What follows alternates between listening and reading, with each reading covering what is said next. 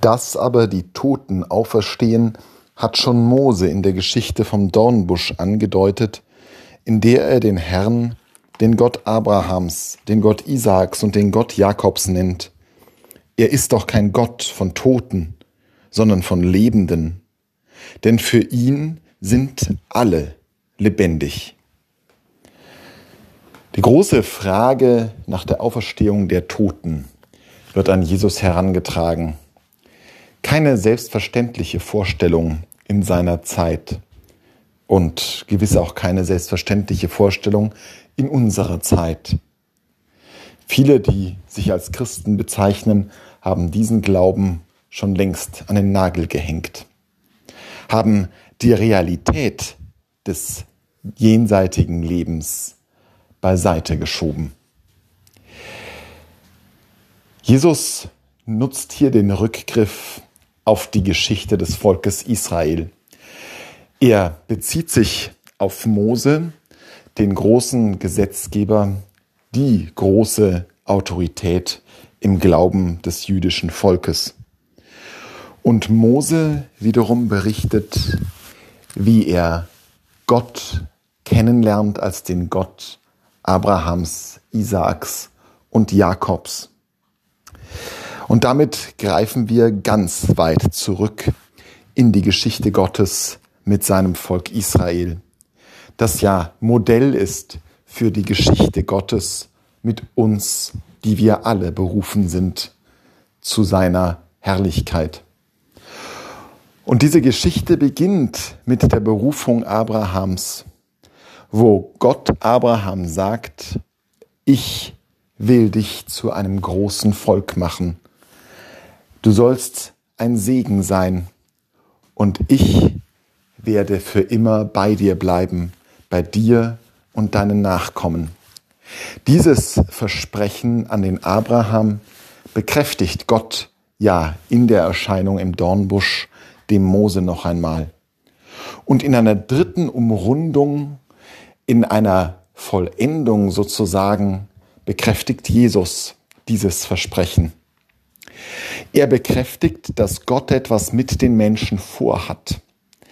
Dass wir nicht einfach zufällig in diese Welt hineingerufen sind, um dann ins Nichts zu verschwinden, sondern dass jede und jeder von uns die Verheißung des Lebens hat, so wie sie Abraham gegeben wurde.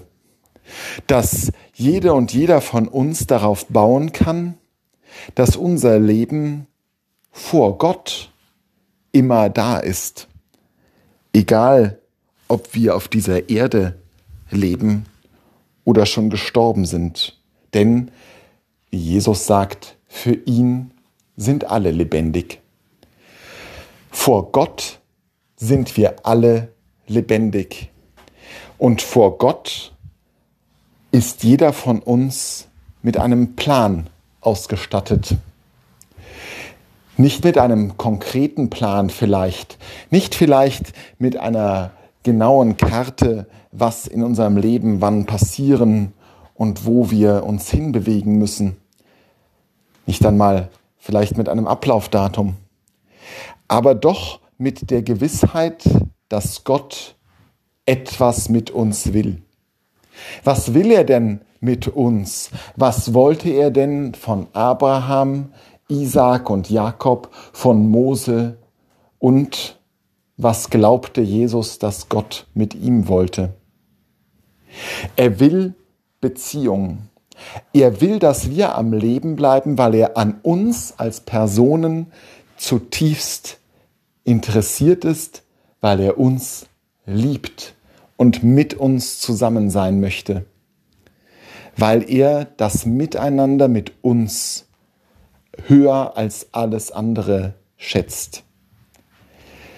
Das ist sein Plan mit uns, dass er nie von uns getrennt und immer bei uns sein will. Und darum ist es so wichtig, dass wir vor ihm alle lebendig sind dass das Leben, was uns geschenkt ist, niemals enden wird. Das ist die Hoffnung, die Abraham, Isaac und Jakob vielleicht, ohne sie artikulieren zu können, doch in ihrem Herzen haben durften.